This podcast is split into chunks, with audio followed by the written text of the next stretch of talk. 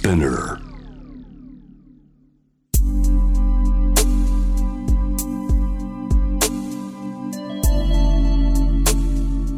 眠らない街六本木。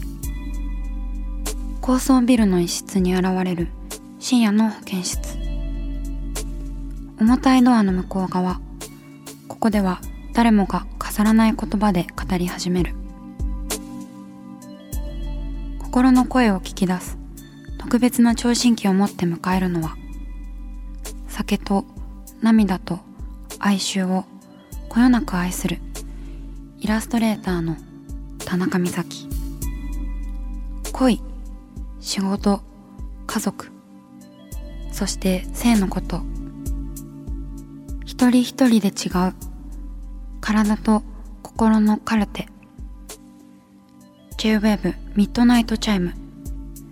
ようこそ深夜の保健室へ。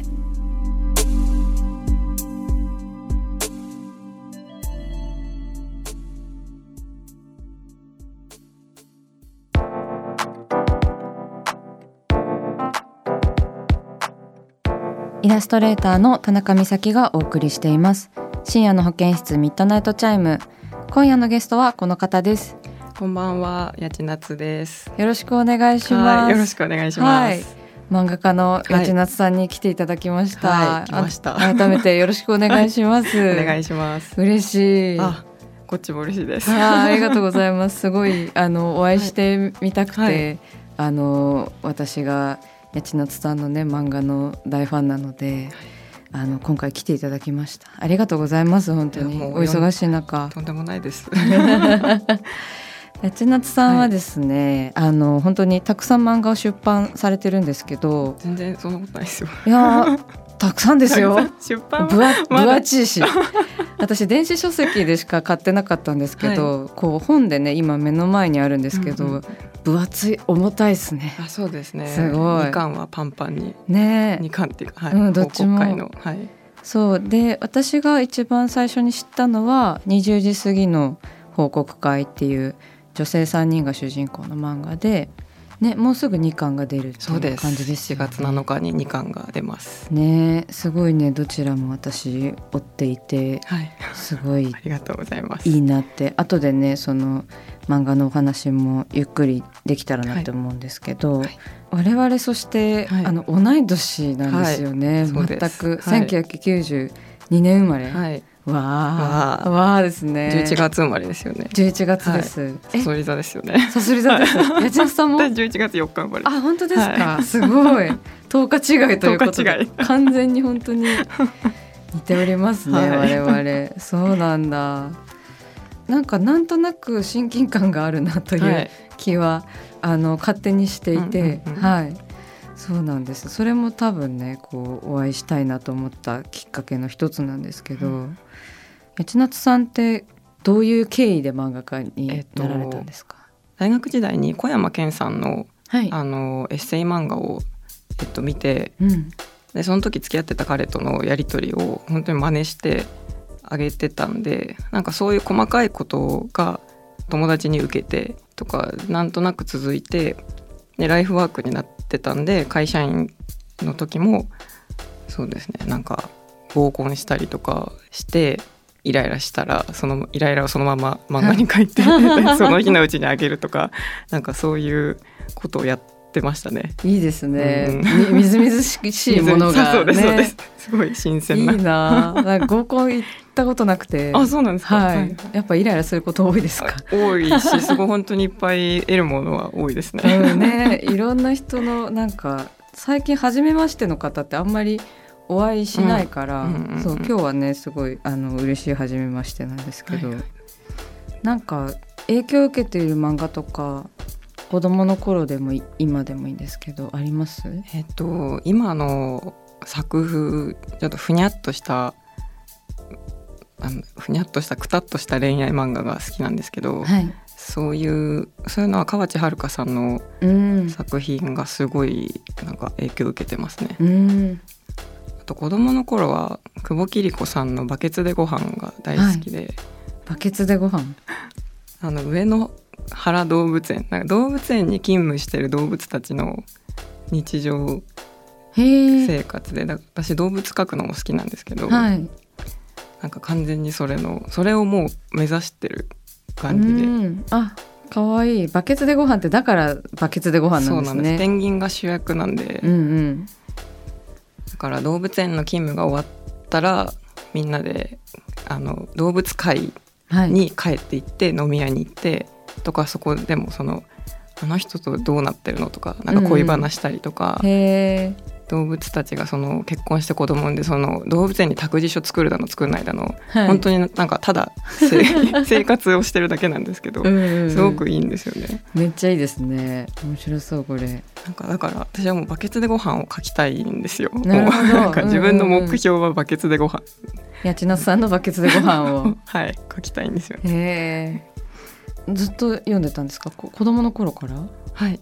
もうすっごい古い漫画なんで、あそうなんですね。親が買って置いてて。すごく好きだったんですけどそのチェザーレっていう、はい。あのかっこつけたペンギンがいるんですけど、はい。なんていうんですか？すごくハイスペの女子うん。と自分は釣り合ううん。から、そういう女を探してるんですけどうん。ネタネタバレですけど最終的に小雪ちゃんっていうはい。大きくてあんまり可愛いとは言えないはい料理上手な、うんうんうん。あの子と結婚するんですね。うん。でもそのチェザーレのポリシー的にはやっぱ反してるんですけど、うん。だから子供の時見た時はああチェザーレ妥協したのかなって思ってたんですけど、うんうん子供ながらに。こので大人になって読むと、うん。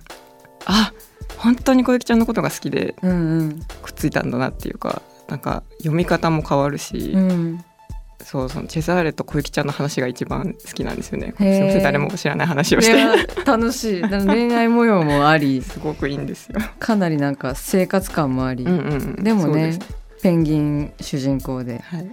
この、はい。やっぱり20時過ぎの報告会が私はすごい一番読んでいて好きで、この女の子3人が主人公で、はなんか会社の人とかねいろいろ出てくるんですけど、どんな漫画かっていうのをお聞きしてもいいでしょうか？あはい。えーっとですね、えー爽やかエッチな赤裸々女子会漫画という歌い文句なんですけど、はい。小春ちゃん梨紗子ちゃんきみちゃんの3人組がなんかそれぞれメイン恋なんですけど、いろいろ恋愛に奔走してあれやこれややってえっ、とまあ多分いろいろ考えるじゃないですか。たくさん考えて、であの女子会で答え合わせしたりちょっとなんか刺激もらって生活の漫画なんです。これは、うんうん。女子アラサー女子3人のなんかなんか。うわ難しい。さ3人とも はい。なんか1巻2巻の段階で、はい。あれですよね。同じ会社に勤めていてとか。っはいはいはい。ていう感じですよね。はい。そうですね。でなんかあるたんびに3人で集まってちょっと報告し合うみたいな、はい、あの生活の漫画ですね。はい、側はそうですね、うんうんうん。はい私もこれ読んでるんですけどどれが好きかな？どの話が好きかな？多いですよね。多いからね。話が本当に多くて。細かいのが多いんです、ねそう細かく多いから。で一番ね共感できるなっていうキャラクターはやっぱり小春さんかな。ああ本当ですか、はいはい。あのあの小春さんはですねショートカットでえっ、とサソリ座ですよね。そうそうそう。サソリ座の人だから、はい。やっぱりちょっとなんか一対一で話をするみたいうんうなん。時に、あの一個の話題をめちゃめちゃ掘って話したいっていうはいはいはいはい人と、あとはその差しで会うと、うん。いっぱい喋らないといけないかうんうん。らきついっていうはいはい。人と、っていうあとはいろんな話題がなんかはい。喋られる人とかはい。っていうそのコミュニケーションの取り方みたいな、うんうん。そういうその千夏さんが書くそのコミュニケーションについての細かい描写うん例えとか、うん。そういうところがすごいツボなんですよあーあね。りがとうございます。そうそう話の掘り方であったりとか、うんうんすごいなって思って。いやでもやっぱ会話って私の課題でうん。多分下手なんですよ、コミュニケーションがすごく下手うんだからあのずっと考えてて、うんで話を本当に聞いてほしいんですよ私は。うん。あの喋りたいんじゃなくて聞いてほしいんです。うん。だから聞いてくれない人だったな今日はとかはあ思うとすっごく落ち込んだりして、うんうん。この人とも会わないでおこうとか。なんかでも向こうの人は「あー楽しかった」って言ってたりして「うん。あ楽しかったんだじゃあ会おうか」みたいな。うんうんうん。なんかそういう細かい私が生きてて感じる違和感とか嬉しかったこととか、なんかそういうのをあのこのこの子たち報告会のうん。3人組にちょっと、あのいうん。言ってもらってるいう風になんか作ってますね。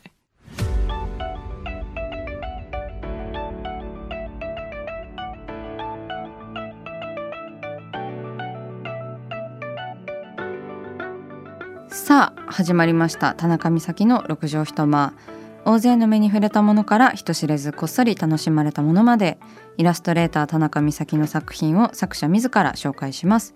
この時間は番組スタッフと一緒にお送りします。よろしくお願いします。よろしくお願いします。それでは美咲さん、今夜の一枚は？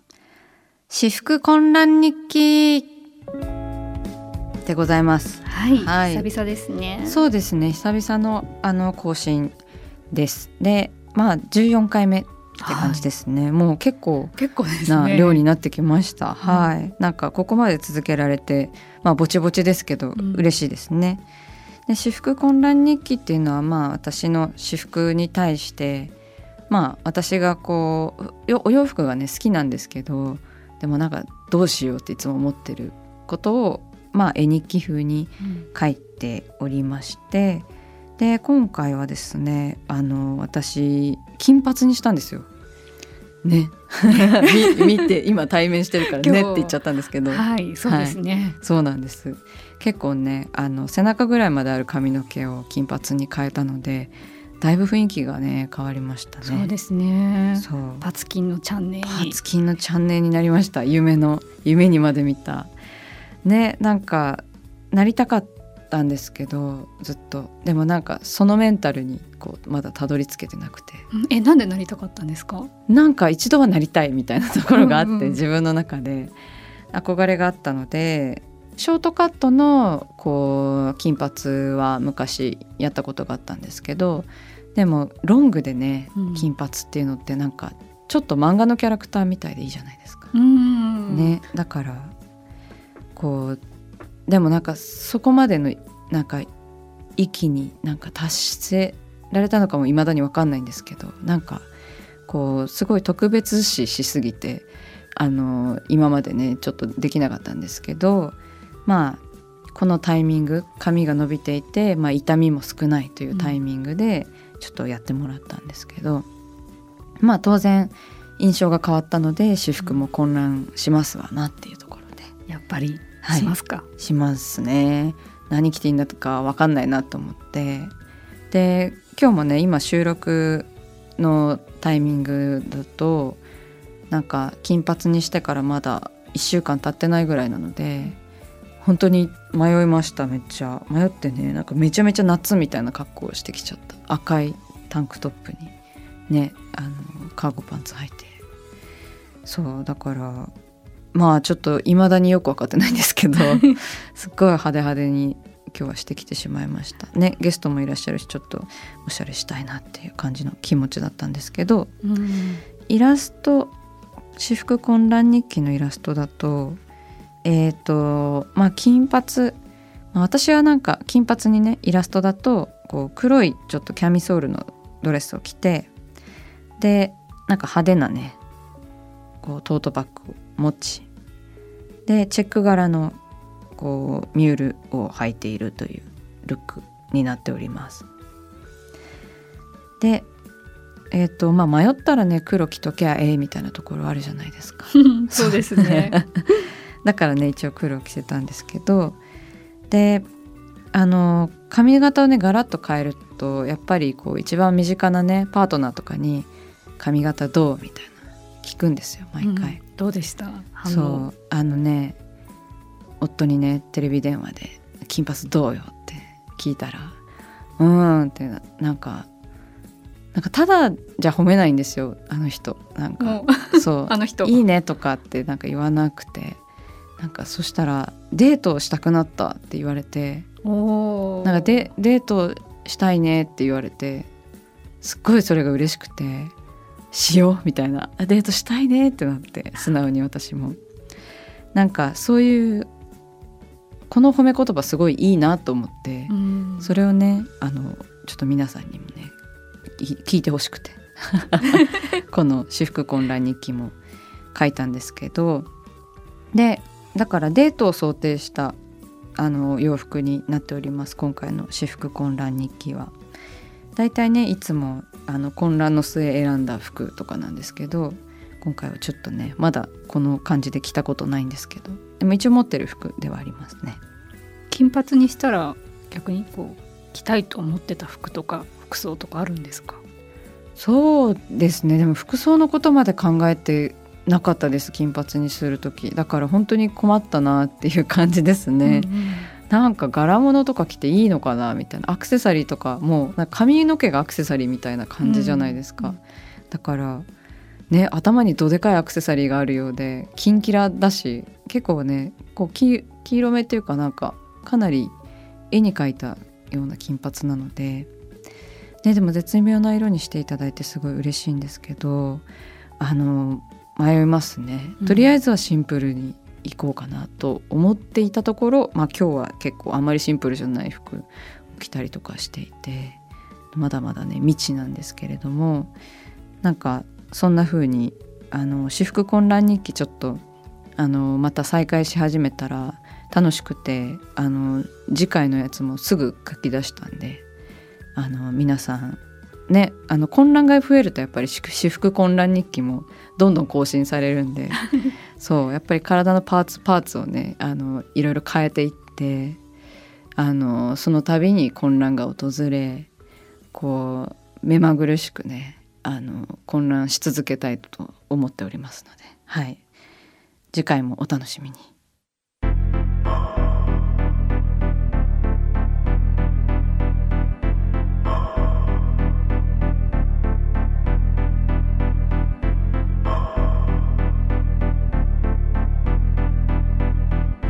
中だから話せる。体のこと心のこと。 J-WAVE ミッドナイトチャイム。公式サイトとインスタグラムは24時間オープンしています。あなたの悩み番組へのメッセージお寄せください。